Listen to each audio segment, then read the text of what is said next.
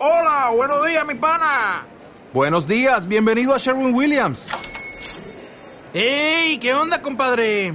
¿Qué onda? Ya tengo lista la pintura que ordenaste en el ProPlus app. Con más de 6.000 representantes en nuestras tiendas listos para atenderte en tu idioma y beneficios para contratistas que encontrarás en aliadopro.com. En Sherwin Williams somos el aliado del PRO.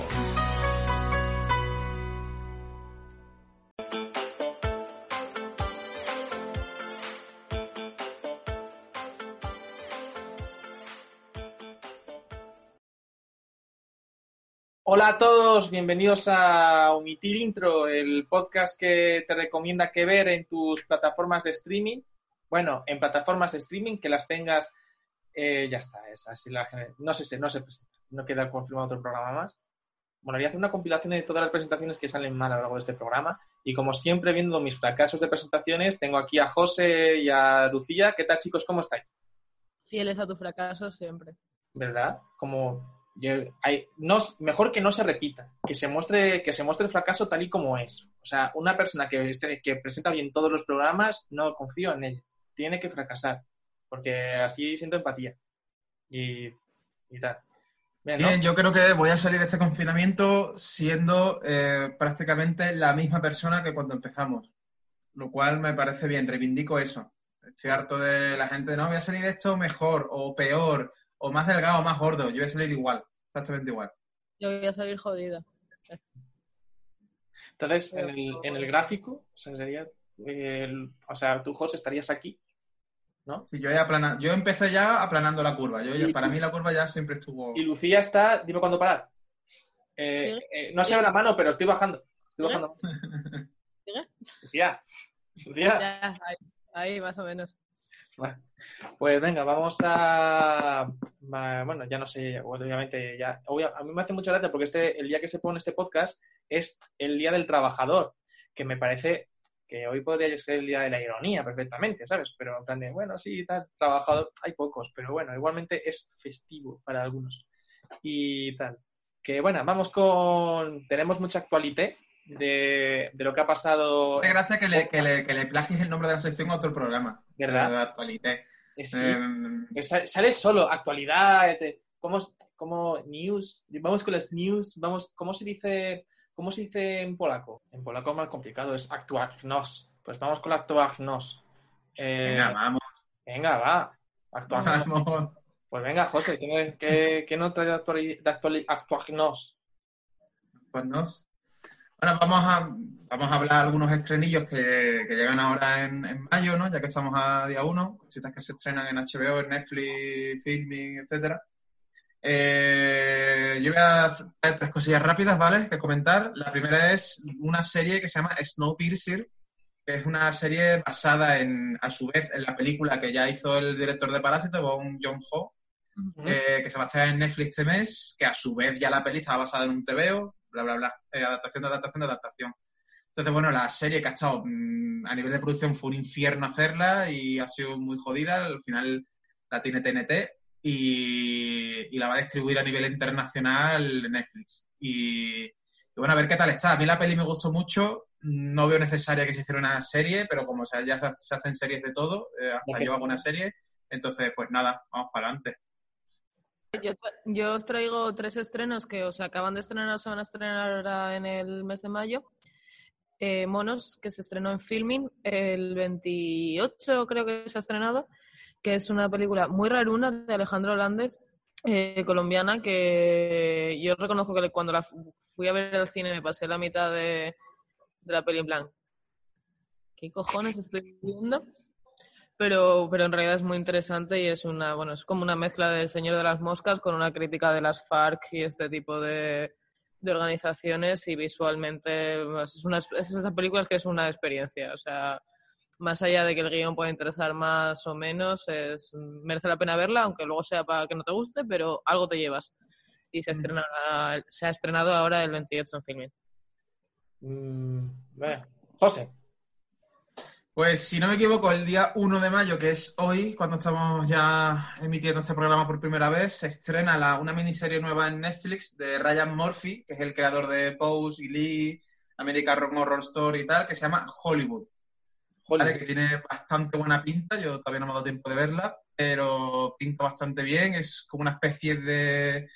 No sátira, porque al final es como una ficción de lo que podía haber pasado si eh, unos personajes que entiendo que son los protagonistas por el tráiler hubieran tomado, digamos, un poco el control del Star System de, de la época, digamos, de los años dorados de Hollywood, ¿no? También en Hollywood, pues si no me equivoco, creo que es la época, pues creo que eran los 50, ¿no? Los 30, o, o vi el trailer la semana pasada, pero, pero bueno, pinta bastante bien. La gente que está detrás de la serie, pues es gente ya que ha hecho otra, tiene un currículum que te, te, te alienta a que lo veas, claro. Entonces, Hollywood en Netflix.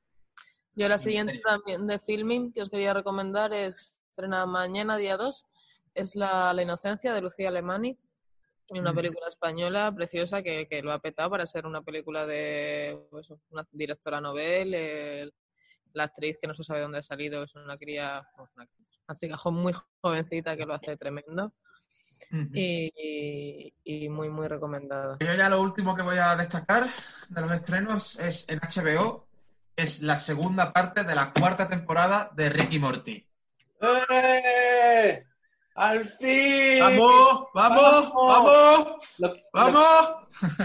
tampoco lo llego, a- llego a entenderlo, si lo sabe la gente que lo ponga en los comentarios, porque han expuesto una mitad de la temporada eh, que, que entiendo que estaría toda lista antes de empezar antes de empezar a estrenarla, pero si la mitad la han puesto a finales de na- de Navidad y la dejaron de poner en principios de enero, ya que el mundo se ha parado, haberlo adelantado un poquito, ¿sabes? Y nos habría hecho, nos habría hecho a todos mucho más felices, pero, pero bueno, No. ha llegado, menos mal. Eh, eh, ver el tráiler tiene una pinta increíble, o sea, todos la, todas las referencias que tiene, además que intentas pillarlo y te echas la tarde entera para intentar, para intentar ver por dónde leches van a tirar. Y, guau, tío, qué ganas, que tengo muchísimas ganas. ¿Y tú, Lu? Yo os recomiendo otra más de filming que se va a estrenar ahora en la primera quincena de mayo, que es la última peli de Roy Anderson, que no sé si lo conocéis, es un director un poco extraño, pero que merece toda la pena. Eh, se titula Sobre lo infinito.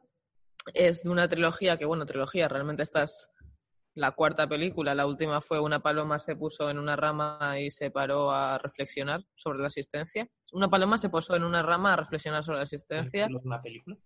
Sí, tiene también la comedia de la vida y canciones del segundo piso. Y bueno, esta que se estrena, que ya se estrenó en cines y ahora viene a filming, se titula Sobre lo infinito y bueno, es una reflexión sobre, pues, sobre los momentos preciosos de, la vida diaria, mmm, que entiendo que no es para todos los públicos, sí que es una película lenta, una película muy poética, muy existencialista, pero, pero merece mucho la pena verla. Realmente me parece que, que lo que hace este tipo es, mm, es otra cosa. Es algo que yo no he visto que trabaje otro director así. Y All right. Guay. Guay, guay. Para pelear con Ricky Morty, quiero decir una de cal y otra de arena. Cuando estés hiper- hiperactivo ya de Ricky Morty, pues, pues te pones esto y, y Mola, frenas. mola. Pues, eh, Lucía, ¿tienes lo de lo de el vídeo que querías poner? Tengo el vídeo. Bueno, no es una noticia, pero es que, eh, a ver cómo comparto la pantalla. Es que es maravilloso, tío, es que es maravilloso. Es que necesito compartir este vídeo de Phoebe Waller-Bridge, que ya sabéis que, que, bueno, que por cierto, también se está estrenando, también se ha estrenado ya la tercera temporada de Killing Eve, que lo que pasa es que como HBO nos tiene capítulo por semana, y Ran, otra serie que produce ella, y ya sabéis Mm. que, la, que la amo por completo. Y, y el otro día vi este vídeo y ¿veis mi pantalla? Sí, Sí. Y me parece una auténtica fantasía. And you can't even escape Fleabag in the house you're in, can you? Because the, from series one, the, the wall of penises, that's in your house. Bueno, que no se puede escapar de She's in my Fleabag house. porque... Yes, they're all they're all here, keeping me company. Bájale, bájale el volumen y cuéntanoslo tú, They are. They're actually. They're actually a la gente que lo está escuchando. No te paso los subtítulos. And- Pero para la gente que lo está escuchando, si nos puedes contar un poquillo de qué va el vídeo y qué se ve y tal. Un segundo que lo paro, eh, le está entrevistando y le dice, mira tía, eh, Fleabag, no, es que no te puedes escapar de ella porque es que tienes la pared de, de penes que sale en la primera temporada, la tienes en tu casa. Y dice, sí, sí, aquí los tengo, me hacen compañía. Y que es lo típico que, bueno, ella te cuenta que es lo típico que un día lo llevas a casa, lo sueltas por donde mejor se te ocurre y ya lo ves tanto que se te olvida que está ahí. Hasta que un día llega un repartidor y dijo, ¿qué cojones es esto?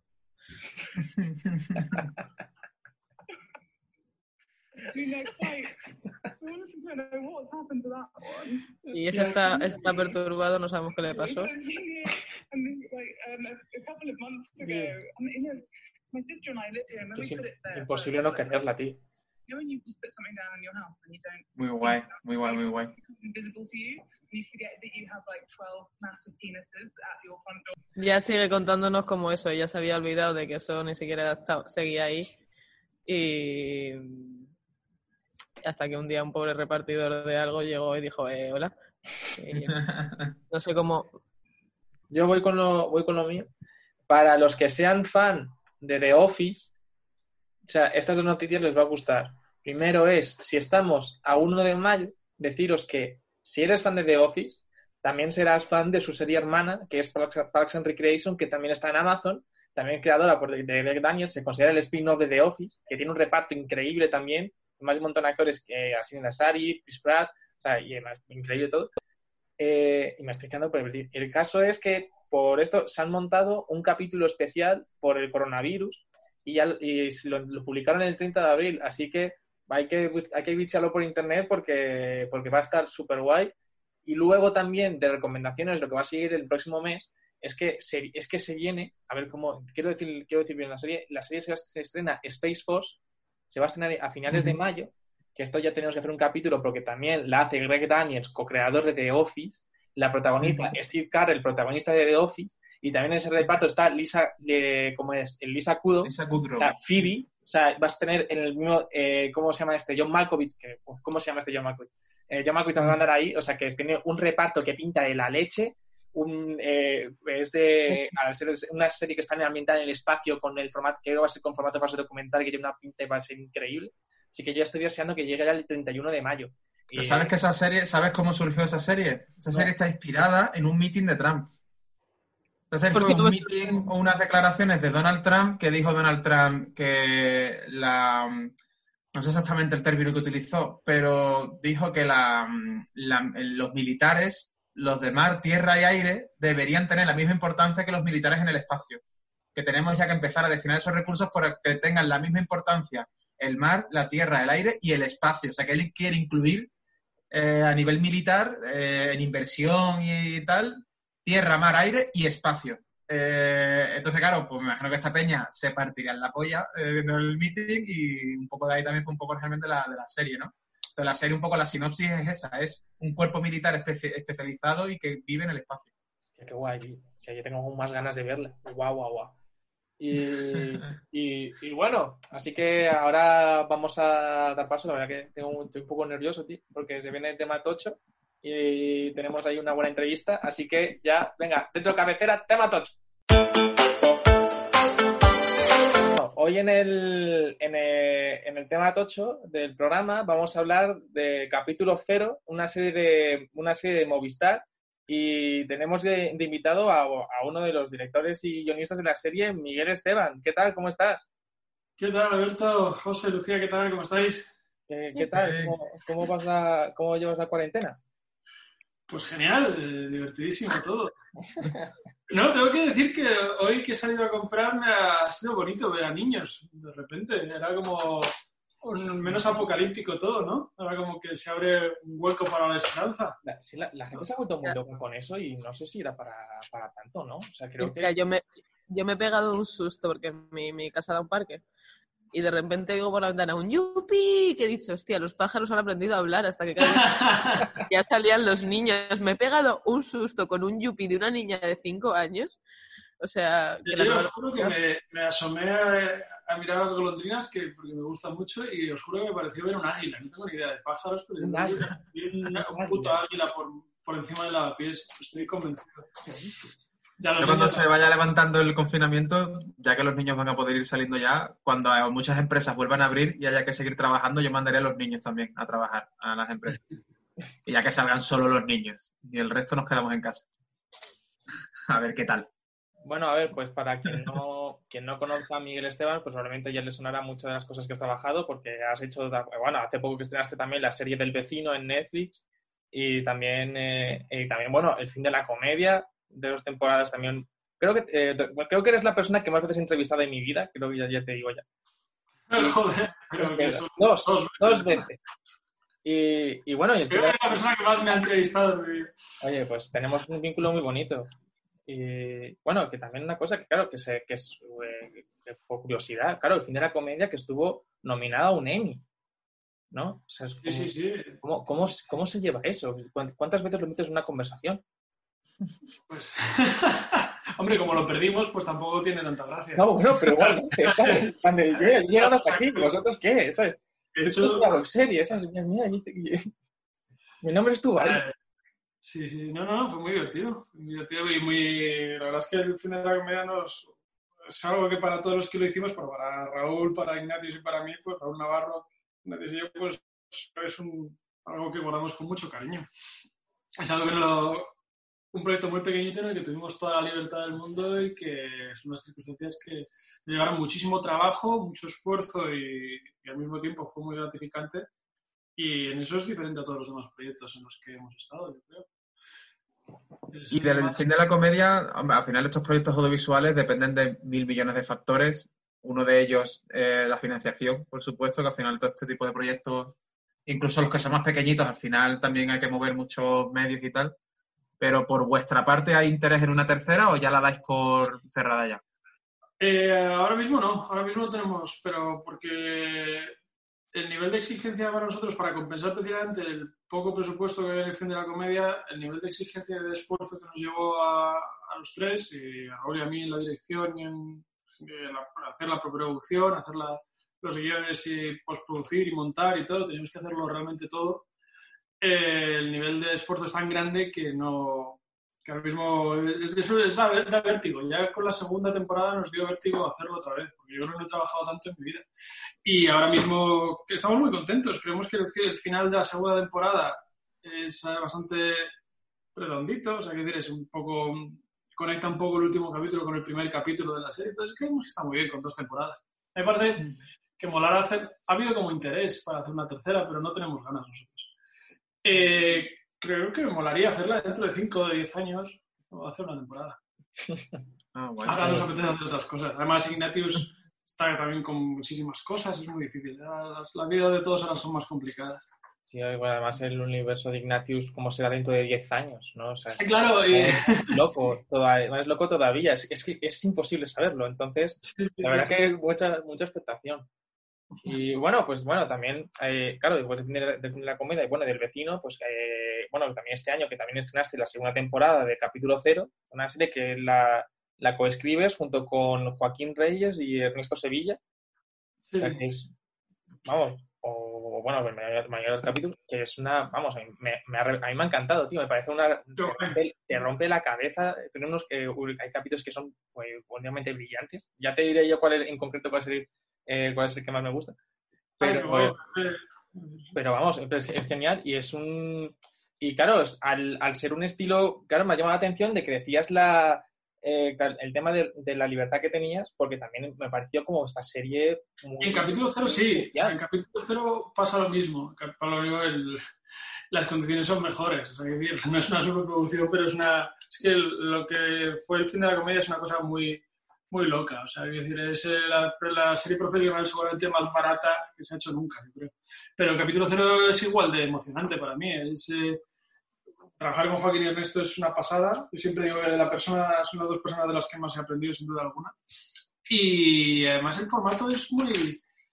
De, yo creo que capítulo cero sí que no me, no me cansaría. Eh, llevaría toda la vida capítulo cero porque el hecho de que cada historia sea completamente independiente eh, es que lo hace divertidísimo para escribirlo y para hacerlo. Es decir, dirigirlo es muy divertido, escribirlo es muy divertido, es cambiar de código, no, tienes, no te da tiempo a cansarte. Hasta cuando hay un capítulo que se te atraviesa un poco, sabes que enseguida pasas a otro. Es muy, Claro, por- por el formato que es, un, o sea, cada historia son historias, capítulos autoconclusivos y que se juntan básicamente dos, un crossover de géneros cinematográficos o, vamos, se hace una mezcla de, de dos géneros o tal, como, Sí, eso al principio era así, eh, era como, éramos más rígidos en eso. Teníamos que empezar la primera temporada, teníamos que empezar con un panel de un género y la cosa giraba a otro, yo a otro nuevo. Pero en la segunda temporada ya tuvimos todavía más libertad en el sentido de que ni siquiera respetábamos esa regla, hacíamos simplemente lo que nos apetecía.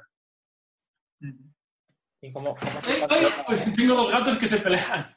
¿Cómo? Voy a tener que salir un momentito a, a- ¡Eh! Oye, chicos, por favor, que estamos en un Zoom. ¡Ay!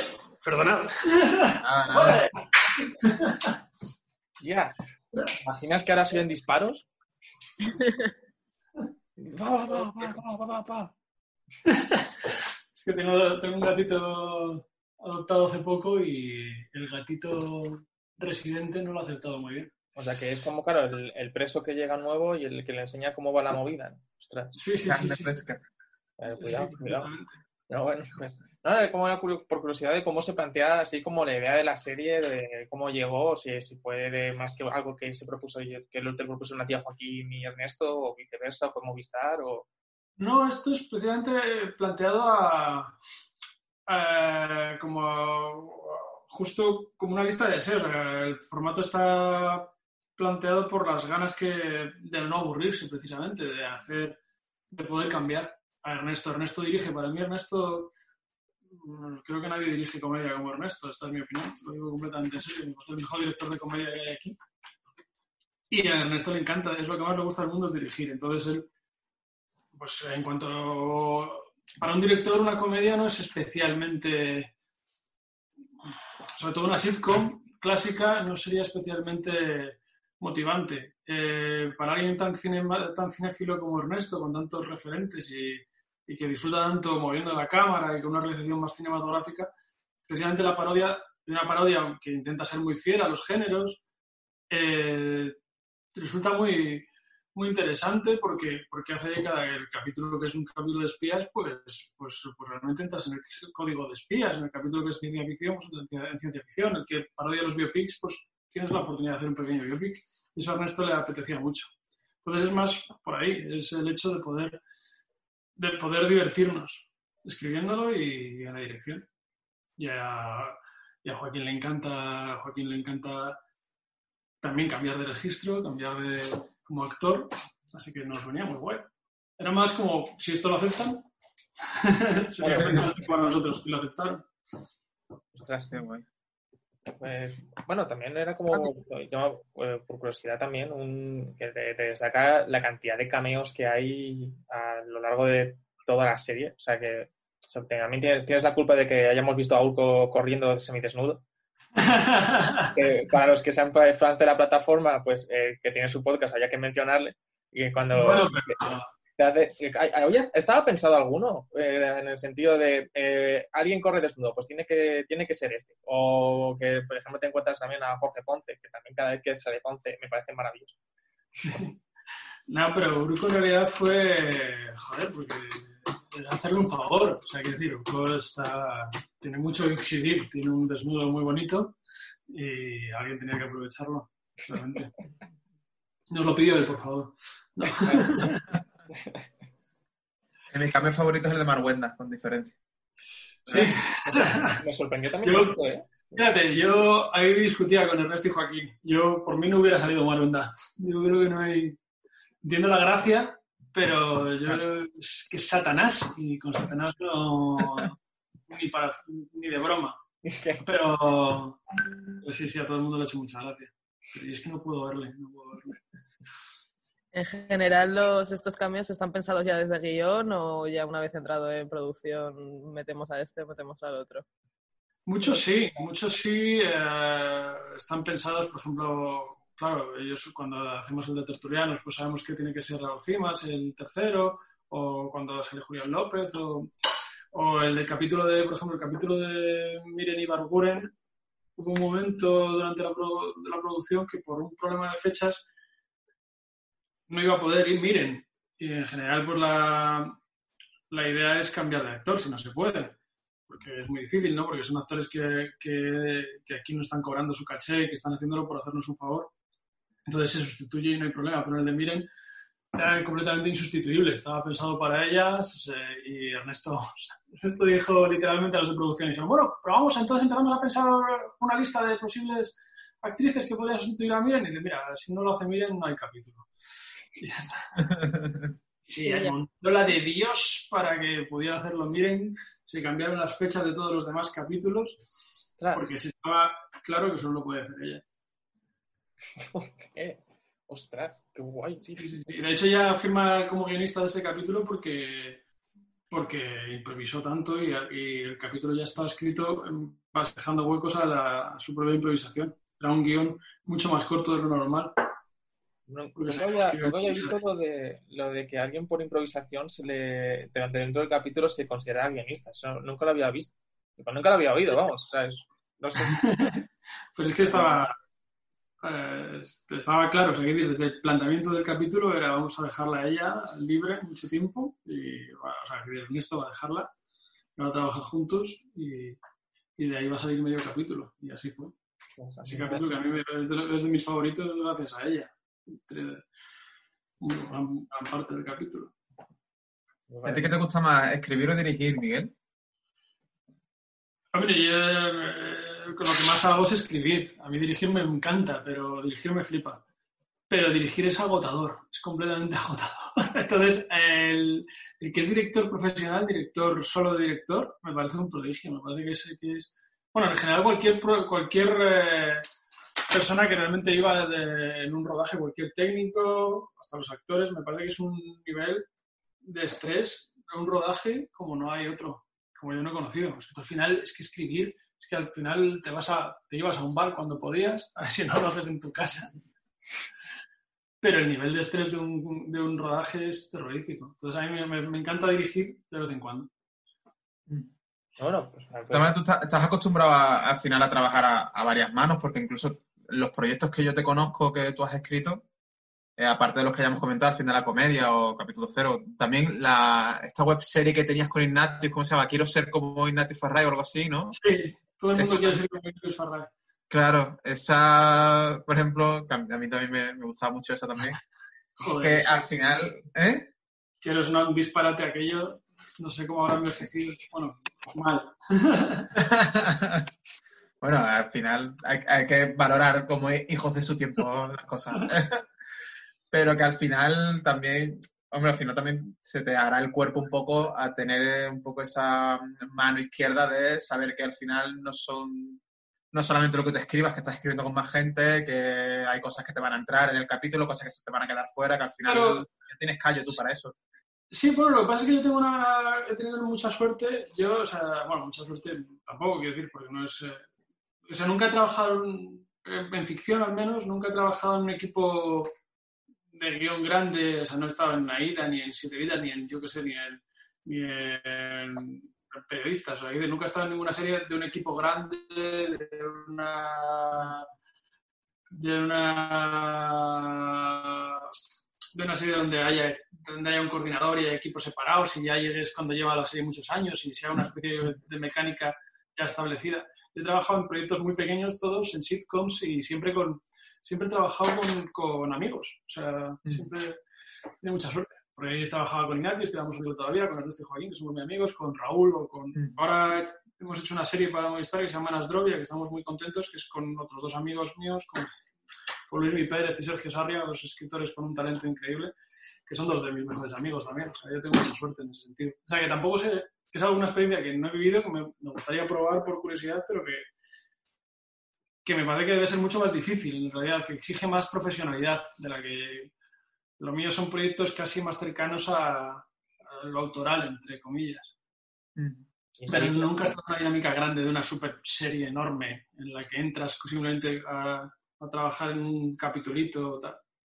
Iba a decir, y se ha visto, la serie que acabas de comentar que, está, que, acabas de, que acabas de trabajar para Movistar, ¿se ha visto afectada por todo este parón del audiovisual? Eh, esta no, porque la habíamos rodado, la rodamos a la vez que el capítulo cero el año pasado. Lo único que está, todavía va a tardar en estrenarse. Uf, te salvaste, ¿eh? Ostras. Sí. se estrenará, no se sabe muy bien cuándo, pero este año en Movistar. Y esta no, pero la que sí que se ha visto afectada es la, la segunda temporada del vecino. Uy. Que se tendría que haber empezado, a- se tendría que estar rodando ahora mismo. Ah. Y se va a retrasar, pero no sabemos cuánto. Ojalá, ojalá que poco. Bueno, bueno, una, una de dos. Pero- es- es- Vamos, es- vamos, es vamos el vaso- que no- vaso medio lleno, tío. O sea, hay que No, no, no. hacerlo bien. ¿no? Está muy bien, está muy bien. Pues yo, yo te, yo te iba a decir que, eh, bueno, que tengo, yo tengo mucha curiosidad sobre, sobre a la hora de cómo planteabais esto cada, cada capítulo, ¿sabes? De cómo hacéis esos, esos, esas combinaciones, cómo se elegían esas combinaciones de, de, de, por ejemplo, eh, eh, quiero decir, en la, en la, el hacer una película de no- una novela policíaca, una de novela negra junto con compañeros de piso y tal, y se convertir en una sitcom de compañeros de piso, o hacer el... como como Había como un este, en vamos a probarlo con esto, una telenovela con... con, otro- con- Pues era, hay parte de mi instinto y parte de probar y, ver qué tal funciona. O sea, por ejemplo, algunas salieron muy naturales, eh, algunas venían... Muchas veces Ernesto, Ernesto es. Ernesto es el líder de este proyecto sí, y es el... Y muchas, muchas de las ideas ya venían, las traía él de casa y decía, esto va a ser así, así. Otras probábamos eh, entre los tres eh, sobre la marcha y fallábamos. Por ejemplo, la de, a mí la de los espías que dices con los compañeros de piso, que uno de mis, de mis capítulos favoritos, ese llegamos a escribirlo entero prácticamente con otra idea, que no funcionaba.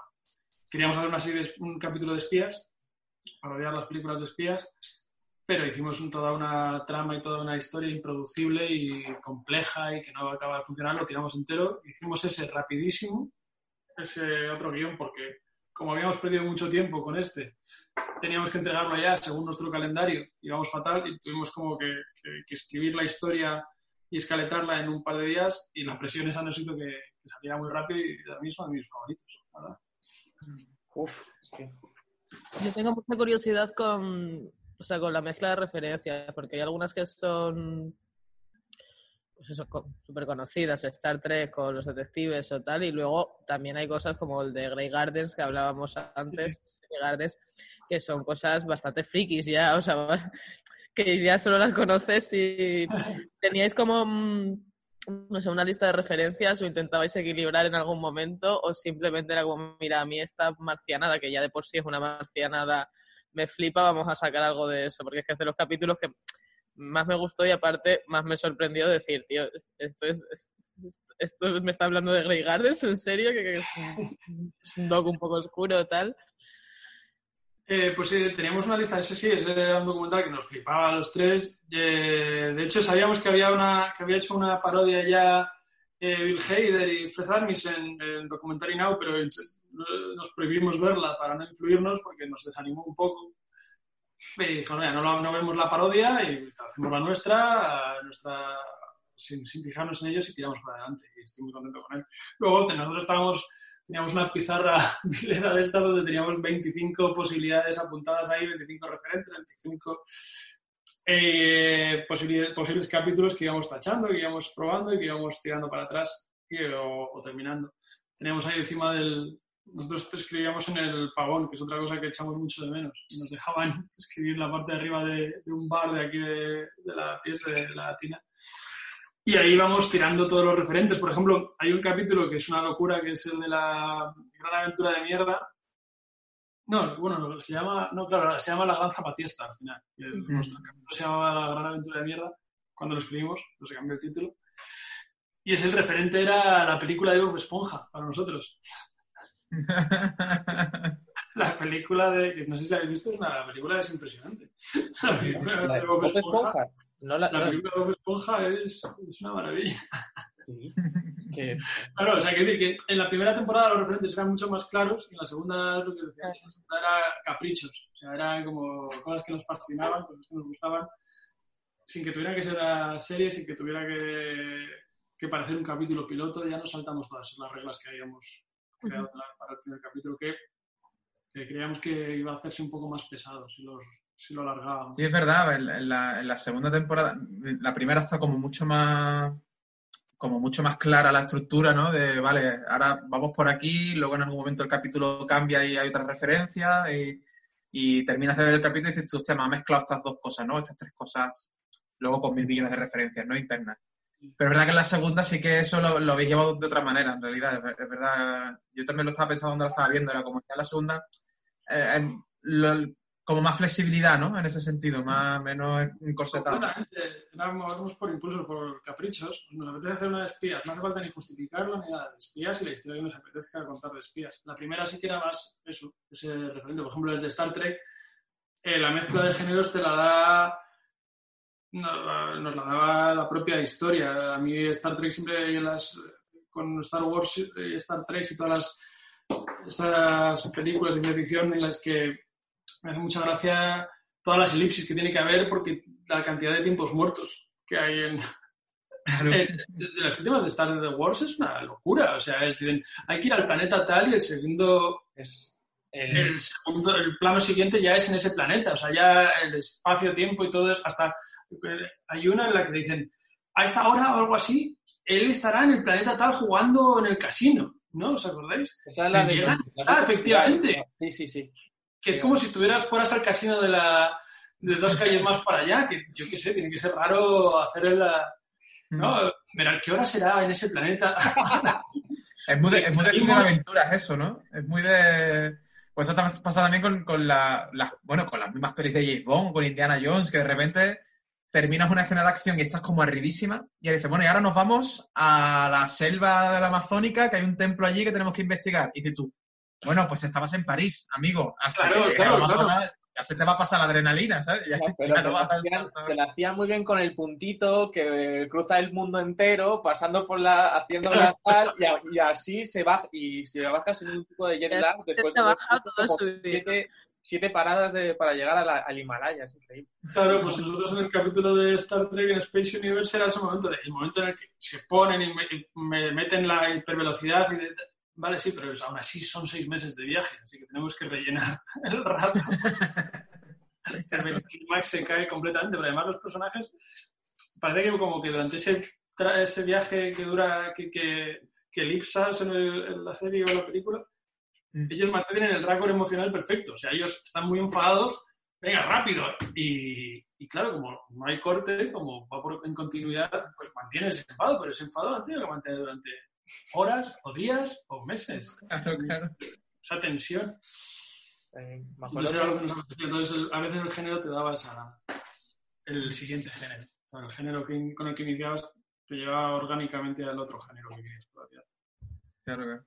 Me acuerdo cuando una vez hablándolo con, con Raúl cuando eh, salió la primera temporada del capítulo de Star Trek y tal, que, como, claro, que comentando que el, el plató que era el, la nave del Enterprise era el calco exacto, ¿no? Como prácticamente casi todos los detalles y era de, ostras, tío, es como menudo regalo, ¿no? O sea, es como... Claro, es que para nosotros era como eso, como pedirle a los reyes. Nos hacéis un, una nave de Star Trek y eso ya no lo, no lo vamos a poder hacer en la vida y no hay forma de no hay forma de, que te puedas ver en otra de estas, porque tendrías que conseguir vender una serie sobre esta, ¿sabes? Una serie, una serie que sea una parodia galáctica, como la que ha hecho ahora Armando Iannucci, la de Avenue 5.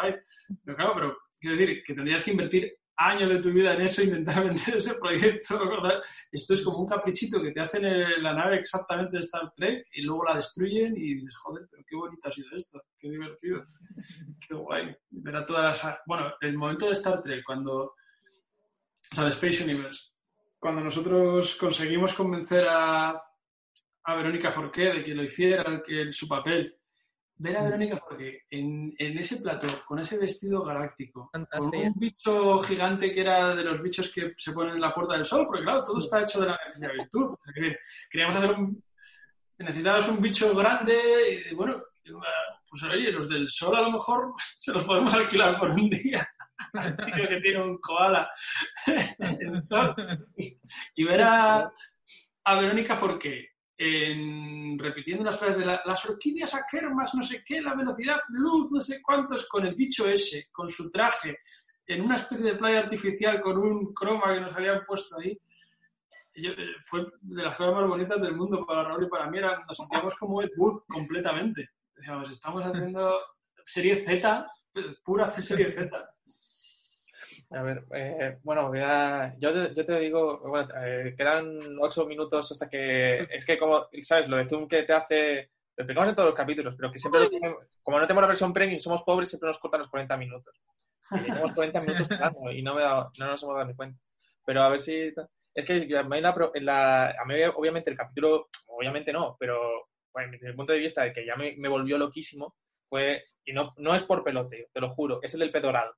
Porque yo me estaba, eh, me, me estaba viendo que estaba y digo, "Bueno, me está volviendo loco en plan de todo esto, y luego cuando ya es el girito de, claro, no sé, se puede decir, ¿sabes? O, o tal, de que, de que- Sí, bueno, de que cuando se dice, eh, vale, es Nicolas Cage, dices tú, vale, me acaba de reventar la cabeza, y es- O sea, que no, no, lo viste sin. Al principio no sabías que era Nicolas Cage. No, yo no, yo no, no había pillado que era, que era Nicolas Cage y luego cuando, No, cuando era Nick, era siempre era Nick, no sé qué tal, pues entendía como que, como, ah, vale, está, como que está, eh, bueno, obviamente pilla la referencia de, de, Ernesto con, con David Lynch, pero no había caído en ningún momento que... Ay, qué que-. Esa- no, yo era lo que quería. De hecho, cuando escribí el, el guion, pues, solo ponía Nick, no ponía en ningún momento Nicolas Cage para que el que lo leyera por primera vez eh, lo descubriera en ese momento en el que dice yo soy Nicolas Cage.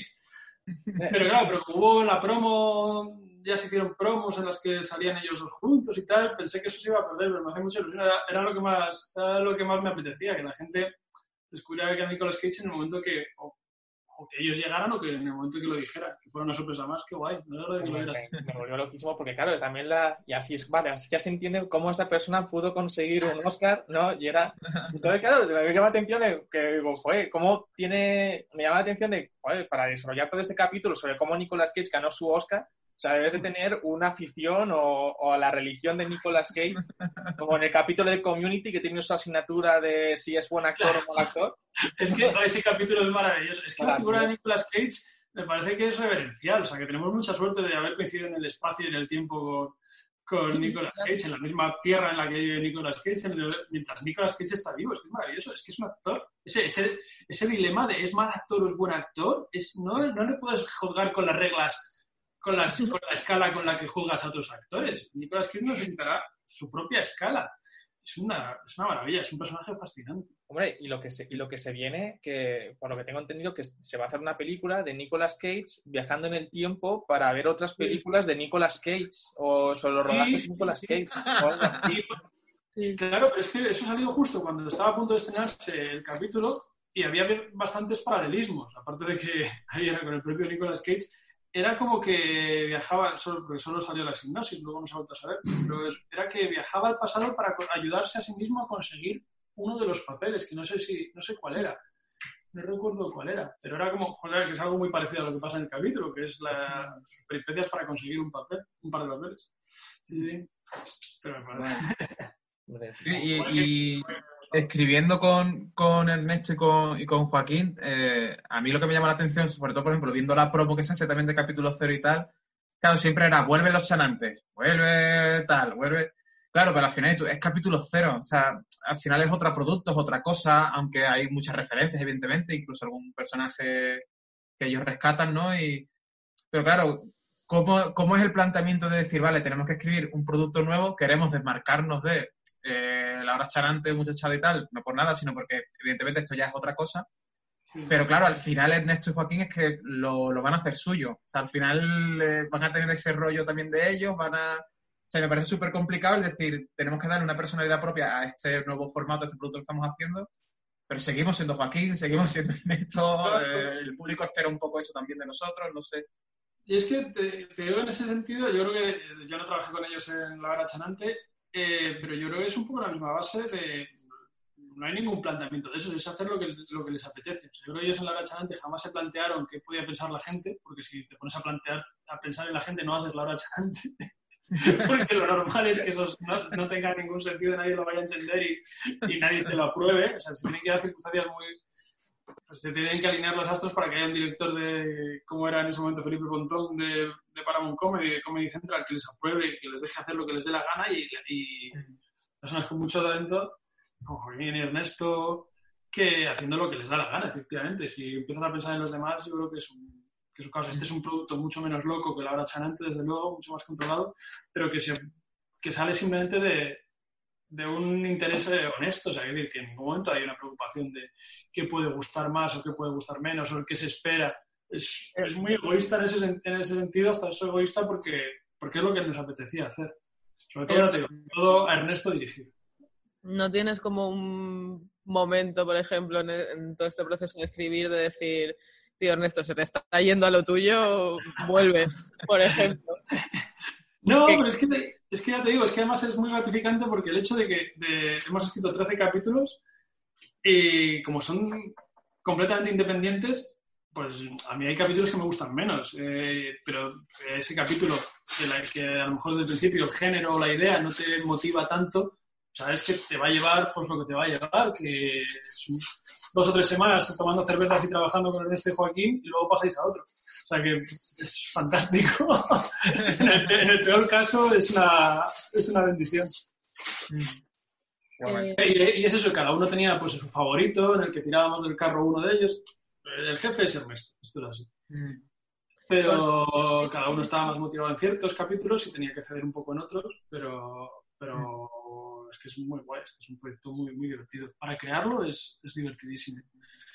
Cortamos hacemos es- reunión y nos cuentas un poco cuáles han sido estos capítulos más Ah, sí, divertidos. el y- corte este que tenemos que meter por Zoom para hacer otra reunión Vamos, ahora. vamos a la sesión en dos Ah, minutos y no quiero que te, que te corte a mitad de frase. Aparecen todos, ¿no? El 2.30, el 2.36. Yo es que lo estaba, lo estaba mirando todo de reojo en plan de, vale, va a llegar, pero creo que, no creo que, no, no creo que esa fase dure dos minutos y tal. Vale, pues, eh, Nada, nada, metemos un corte y me flipó eh, cuando vi en, eh, en la primera temporada, que en la segunda también sale, a, ¿cómo se llama? Juan Manuel Lara, ¿no? Se llama, el, el actor este andaluz que, que hacía un siglo que no lo veía y ese tío presentaba un programa de monólogos en Canal Sur en el 2001-2002 o algo así, que se llamaba Sinceros. Yo trabajé con él Pero es en. Sí. Claro, Yo lo conocía- conocí en ese programa, cuando él presentaba ese programa. Ay, qué guay. Sí, sí, que era un texto, claro, de... Pero que ese programa, yo no sé muy bien a nivel de producción cómo surgió ese programa y tal, pero te estoy hablando que es de la misma época en la que se empezó a hacer mainstream el stand-up aquí en España, la época de los últimos tiempos de la comedia y tal, porque Sinceros debe ser de 2002-2003, era ese programa, y el Club de la Comedia que empezó en 2000, ¿no? No sé, por ahí. Yo creo. Sí, no sé. 99, 2000, algo así, sí. Por Sí, ahí. sí. Yo creo 2000, sí. Mm, Que es una actora acojonante. Ahí lo hacíamos de... Hacía de exorcista maravillosamente. sí, sí, sí. bueno, pasada, tío. eh, ¿qué más? ¿Qué, ¿qué más teníamos preparado de preguntas? no, nos habíamos quedado un poco con, con, pues, con estos capítulos, cuáles han sido más jodidos de escribir, cuáles han fluido más, así por curiosidad. Mm. Pues no, escribí, escribí, por ejemplo, el de. Ha habido muchos capítulos que hemos dejado a medias, que esos son los que han sido más jodidos de escribir, los que hemos tirado a la mitad. Pero estos están, estos todos fueron, fueron fáciles. En la primera temporada, como estábamos, íbamos muy mal de tiempo, llamamos a más guionistas para que nos echaran una mano, que fue también genial, porque pudimos llamar a Marc Creuet, que es un guionista acojonante y director catalán, no sé si reconocéis El Rey Tuerto, su película, que es una maravilla. Mm. Y tiene una serie que se llama Pop Rapid, que es una, serie, una sitcom que para mí es de las sitcom más divertidas que se han hecho en este país. Y Luismi Pérez y Sergio Sarria, que fueron con los que he hecho esta otra serie en, en Movistar, y, y nos ayudaron un montón. Y fue muy guay, muy guay. Nos, eh, nosotros le pasábamos la idea del capítulo y una pequeña escaleta y ellos nos pasaron la primera versión de, de guion y, y molaba mucho. Molaba mucho ver también otros puntos de vista. Era muy guay. Pero vamos, siempre hemos currado entre colegas, es muy divertido. Y no, escribir son muy fáciles, el dirigir es, es lo más agotador, ya te digo. Además, este, este, como os decía antes, es una producción muy. Sigue siendo una producción muy pequeña, mucho más pequeña de lo que parece capítulo cero. Y es una, una producción en la que, como pasaba con el fin de la comedia, solo puedes llegar si, habiendo tan pocos recursos, o sea, que la serie no, está, no tiene los recursos que necesitaría, solo se puede hacer si el equipo está completamente comprometido, si está, el equipo está a tope.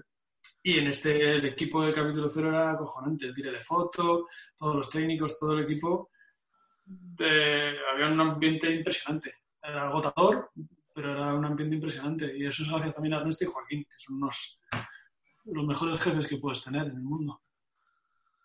Y a ti, a título personal, en esos brainstorming que me imagino que haríais con lo que decías antes de la pizarra con todas las referencias que queréis ir metiendo, tal, ¿hay alguna serie, peli, referencia que se haya tenido que quedar fuera y que tú digas, joder, en algún momento me gustaría meter esto? Queríamos hacer uno que, estaba, que era muy divertido, pero era eh, llevaba muchos problemas técnicos, que era una parodia de Chucky. De Oh, de terror, y me hubiera molado mucho. Teníamos un Chucky que- sería Cookie. ¿Eh? Joaquín Reyes Pues sí. Claro, es que ahí, ahí teníamos el problema, porque hacerlo, si lo hacía Joaquín Reyes era muy difícil, porque hacer a alguien enano o hacerlo convertirlo en un muñeco lleva, en cuanto a grabación, lo complica todo, o hacer un muñeco que no hubiera, hubiera molado mucho, no teníamos la pasta para hacerlo, Eh, pero era, era muy divertido, era un Chucky que, si no me equivoco, se metía monologuista, bueno, era, muy- era muy guay, es de, de terror muy jodida. Creo que molaba mucho. Pero eso no, Qué guapo, para la siguiente. Qué guay.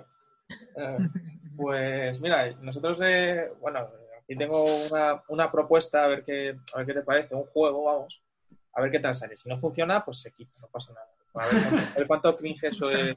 Pero, claro, como la idea de, la idea de Albert, como se juntan dos, dos géneros en un solo vídeo y tal, pues eh, a estos crossovers, pues la idea de, esta, de esto es, voy a de poner eh, unos vídeos y entonces en los que, de- que he sacado de Twitter, en los que pasa algo, intentar decir de qué crossover se podría estar, qué, qué crossover podría estar pasando en este vídeo. Vale, a ver si lo empezáis vosotros para ver si lo he entendido bien. ¿se, se entiende? Es que siempre lo explico fatal.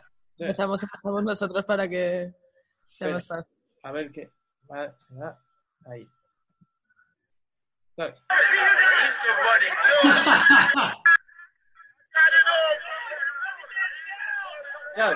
Es, es como aquí yo vería como rollo Alicia de las Maravillas y Scarface. Yo lo veía más Toy Story con, con The Wire, por ejemplo, pero sí. Sí, yo iba a tirar también por Toy Story. O sea, qué bien traído de Alicia en el País de la Maravilla. ¿eh? Sí, sí, sí, Eso, sí. o Donnie Darko, o el Narco, ¿no? O... Sí, sí, para hacer el Le pongo otro, pongo otro vídeo. Ha. Espera, que me, han- me ha echado... Maravilla, ¿eh? Sería simplemente conocer la historia exactamente y reproducirla. Mira, me han echado de, de tal y aquí. Vale. El segundo. Sí. A ver, Guay. Hostias, ya empieza bien el frame. Fantasía. A mí me la ha vendido. De momento. ¡Oh! ¿Qué cojones? Esto va a acabar fatal.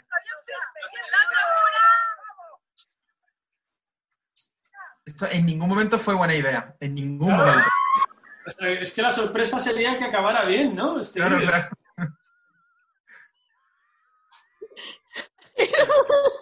Madre mía. Eh, Madre mía. yo aquí veo. Pero te digo una cosa, puede que esté trucado, puede que la señora no estuviera en la rueda, ¿eh? Porque ha habido un corte y luego no se la ve dentro, ¿eh?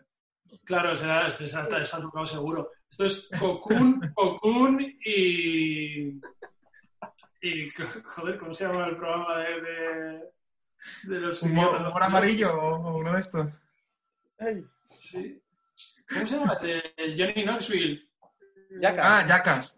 Jackass. Pues es Cocoon con Jackass, ¿no? Claro, claro. O puede ser también Jackass cuando el- hay, una, hay un sketch de Jackass que, que él se disfraza de, de viejo, ¿no? De- que se disfrazan ellos, se maquillan. Sí. de- Pero esto es eso, una gente de un asilo muy, muy aburrida, ¿no? Que empieza a hacer. Es- Yo veo a Moore con Fast and Furious. ya- No lo puedo no ver. Yo veo la película esta, la que se habla de puñales por la espalda, ¿no? La de Ryan Johnson, pero en la mente de Jim Carrey. ¿sabes? Entonces, y vale, el último, a mí el último es el que más me gusta, ¿sabes? Porque yo creo en el que me siento más identificado. Vale. Son, ¿Se puede mandar el mundo a la mierda en cuatro segundos? ¿Las fotos? O sea, Yo lo que eh, diciendo antes, ¿no? Ah, no, no, no. Yo aquí, digamos el crossover que digamos, eh, mi aportación es que el protagonista es Litos. El prota que hace la gasolina. Oye, pero Litros probablemente sea la persona que más gracia me hace en el mundo ahora mismo. Sí, sí, hombre, lo, a Litos no, no podemos más que quererlo y profesarle toda nuestra admiración. y amor. ¿Sabes? Ha, ha habido días que he estado esperando a ver a qué hora se acaba su vídeo de la pandemia. ¿Verdad? O sea, es que, claro, para quien no lo sepa, se lleva marcando desde el día uno un Sí, diario de cuarentena todos los días y cada cual se ve cómo está poniendo la cabeza y hay auténticos que son una maravilla, tío. El de hizo uno que era una pelea de un pistacho contra un cacahuete. Sí, sí, sí. sí. Es de qué genio, tío, qué genio. O sea, es de. O sea, Pues mira, aprovechamos que sol- solemos cerrar la- este bloque, la- las entrevistas y tal, con eh, preguntarte un poco qué, qué estás viendo en la pandemia y qué recomiendas y tal. Puede ser que la primera recomendación de momento sea el, el vídeo pandemia delitos, eso de momento. Completamente, todo lo que Podemos a- inaugurar esta sección ahora con esa recomendación. de verdad, ¿eh? todo lo que hace Litos me parece es que el- hay, hay vídeos que a lo mejor dices, joder, este no es tan gracioso, no sé qué tal, y al final simplemente hay una mirada suya a cámara y dices, ya, ya está, ya está, ya me ha compensado. es, comedia, es comedia pura. te Sí, sí. ¿Qué estás haciendo tú ahora, Miguel, en estas semanitas y tal? Pues mm, no estoy, estoy muy desconcentrado, no, estoy, no he sido capaz de engancharme a nada. Lo más, lo, eh, What, We, What We Do in the Shadows es la comedia que acaba de salir la segunda te- temporada, me parece una maravilla. y está, está Matt Berry, que es, eh, es, después de Litos, la segunda persona que más gracia me hace en el mundo. Mm. Y está guay, pero tengo todavía, tengo pendiente de empezar la de el creador de Midnight Gospel, la del creador de Hora de Aventuras, pero, Mm. pero va a ser complicada. Yo pensaba que podía- si os gusta el baloncesto, os recomiendo muchísimo el documental sobre los Bulls. Es- yo te iba a preguntar si estás viendo ese documental. Que, pff, yo estoy que hiervo, ¿eh? Tengo la sangre... Sí, sí, estoy esperando. Mañana salen dos más. Sí, sí, es como que documentar el baloncesto te hace querer ser mejor persona, tío. O sea, es de. Se llama The Last Dance y está en Netflix. Para la gente que lo esté viendo, recomendadísimo. Es Es como que maravilloso. todo está hecho como para. Como que parecía que todo eso está pensado ya para hacer el documental, ¿sabes? En plan de. Claro, pero es que, fíjate, que además es una cosa que te lleva a una pregunta, ¿no? Que es la base de, de- de un documental de estos, es, es guay que haya giros, pero y no sepas hacia dónde te, te llevan, pero aquí sabes exactamente cómo va a acabar y da igual, porque es una maravilla. Ya el propio final de la carrera de, de esos años, de ese año de, de los Bulls y de esa, esa última jugada de Michael Jordan y es parece un guion de una película, de una película un poco exagerada. Este, parece Million Dollar Baby, parece como una... que los atletas de la de ficción siempre son exageradamente... ¿no? Son, Ojo, son ojo, Miguel, pues. es que aquí ocurre una cosa. José, o sea, le está, está haciendo el documental, pero no sabe cómo No termina. me acuerdo de cómo Ah, acaba. no, Vive, no me acuerdo. vive en esa neurosis. Es, a mí me Ah, parece- Pero a ver, es como, es como hacerme el spoiler del sexto sentido. Yo ya doy Ya, por pero- hecho que no, tarde o pero temprano ya- me voy a entrar por ahí. lo- O sea, yo en esa época, yo en esa época sí que seguía un poco lo que podía, porque, joder, estamos hablando del 97, ¿no? Tal. Eh, Yo tenía una tía, una familiar mía que era muy aficionada al baloncesto y tenía el canal satélite digital o vía digital, no sé lo que había en esa época de ver canales eh, por cable y tal. Y yo recuerdo de, de madrugada los fines de semana quedarme a, dormir en su casa para poder ver partidos y tal. O sea, que era aficionado al deporte y me gustaba, pero no, ten- no tengo clavado en mi memoria qué pasó justo en Ah, ese bueno, pues- partido, tal, ¿sabes?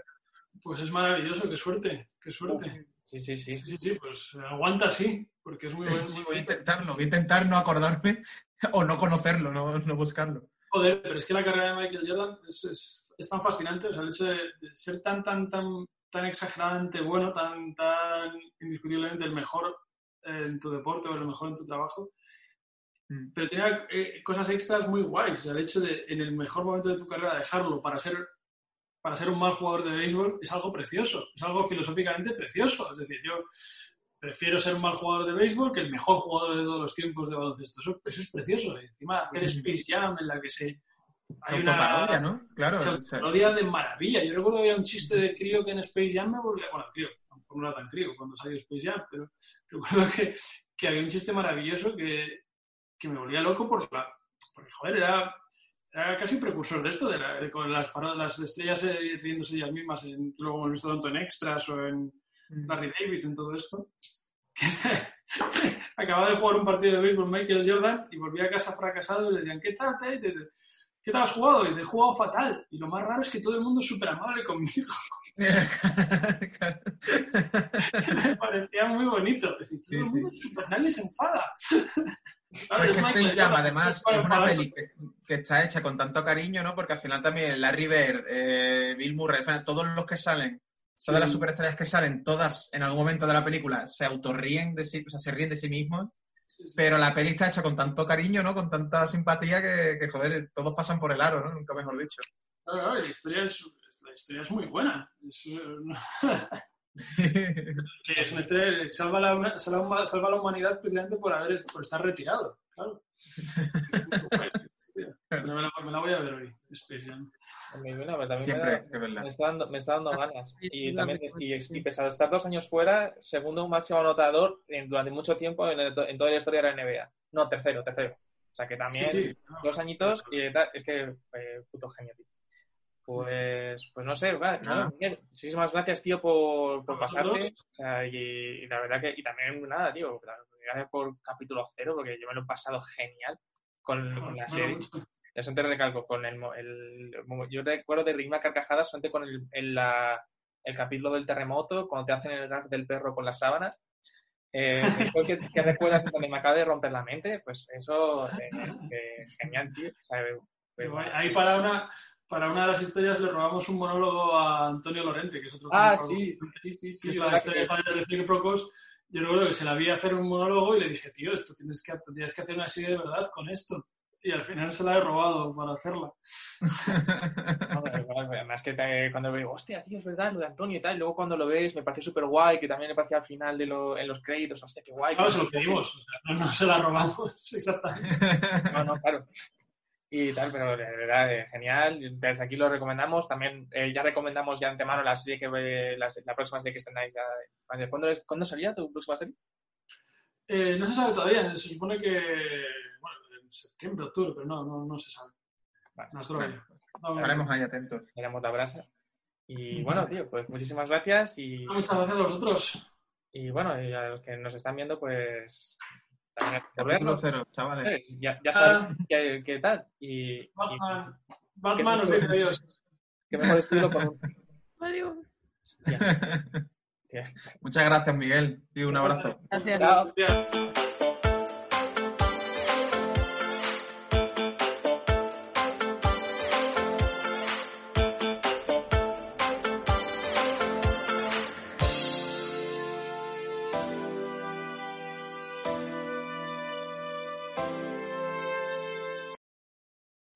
O'Reilly Auto Parts puede ayudarte a encontrar un taller mecánico cerca de ti. Para más información, llama a tu tienda O'Reilly Auto Parts o visita oreillyauto.com. O'Reilly.